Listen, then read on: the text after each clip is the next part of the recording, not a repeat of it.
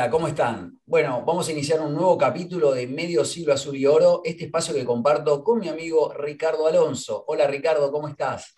Hola Luis, ¿cómo te va vos? ¿Cómo andás? Muy bien, aquí estamos. A ver, ¿qué, ¿de qué nos vas a hablar? Tenía previsto hablar de algo, pero como recibimos tantos mensajes por el tema de que elegimos a Tarantini como mejor tres del último siglo, del último medio siglo, perdón, que hoy prefiero contar algo que muy pocos saben y es la razón por la cual el conejo tomó la decisión de dejar Boca. Sí, yo lo que recuerdo del Conejo Tarantini es que había ganado los dos campeonatos en el año 76, tanto el Metro y el Nacional, y después alcanza al año siguiente la Copa Libertadores con el equipo del Toto Lorenzo. Y a fines de ese año 77, él, digamos, se declara libre y ahí, bueno, se ganó, digamos, la enemistad de, todo, de toda la hinchada, de toda la gente. Bueno, pero te cuento cómo fue la historia. El Conejo había llegado a las inferiores de Boca con 12 años que lo llevó su padre, que era un fanático bostero, y en 1973, con 17 años, debutó en la primera tocándole esa casi imposible tarea de reemplazar a quien unánimemente era y sigue siendo considerado el mejor lateral izquierdo de la historia del fútbol argentino. Sí, el inolvidable Silvio Marzolini, que falleció lamentablemente hace muy poquito. pero ante la sorpresa de muchos, el traje no le quedó para nada grande y en base a grandísimas actuaciones se ganó rápidamente la idolatría de toda la hinchada Geneise. Y en menos de un año ya era citado para jugar en el seleccionado nacional. Lo que la gente no, no sabe es que, así como en el 78 dejaron fuera de la lista a Maradona, Botanís y Bravo, que eso fue muy conocido, en el año 74, a último momento, dejaron fuera de la lista a dos en ese momento pibes. Uno Bertoni y el otro Tarantini. Pero lo que la gente sí recuerda luego es que con Menotti como técnico fue titular inamovible durante casi todo el proceso.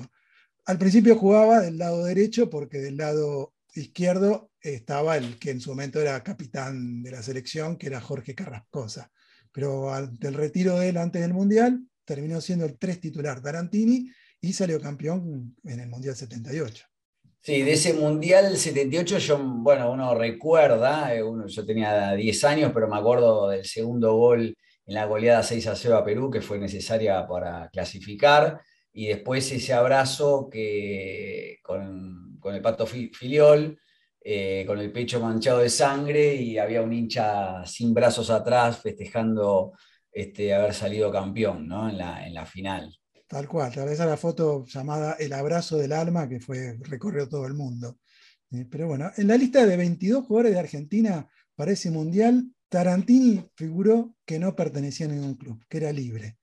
Y esto fue así porque, como dijiste, a fines del 77, aplicando la norma de haber jugado dos años sin contrato por el 20%, se consideró jugador libre y abandonó Boca. Bueno, el sentimiento de los boquenses contra él se convirtió en odio cuando a partir del año 80, luego de un breve paso por el Birmingham de Inglaterra y Talleres de Córdoba, defendió la camiseta de la banda roja por más de tres años.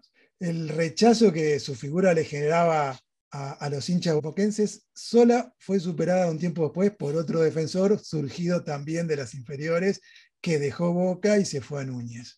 Oscar Alfredo Ruggeri. Pero yo digo, si los boquenses supieran ¿Cuál fue la razón que hizo que Tarantini tomara esa decisión? Tal vez lo perdonaran.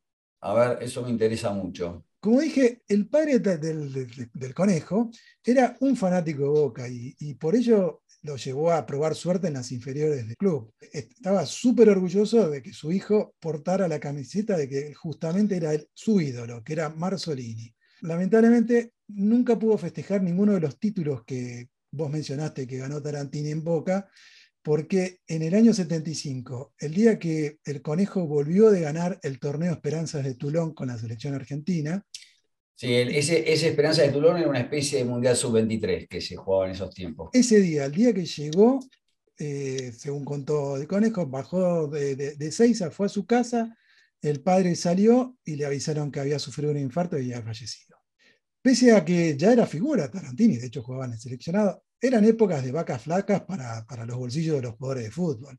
Por lo tanto, el conejo, que en ese momento tenía solo 19 años, acudió al entonces presidente Alberto J. Armando a pedirle un préstamo para solventar el velorio del padre. Pero en una de esas cosas incomprensibles que a veces tenía Alberto J. Armando, le puso reparos para otorgárselo, no se lo daba, y Tarantini le agarró tal bronca que no, no perdonó esa actitud, y en ese momento le dijo a, a Armando que en represalia por el desaire que el club le hacía a su padre y a él, lo iban a terminar viendo jugar en River.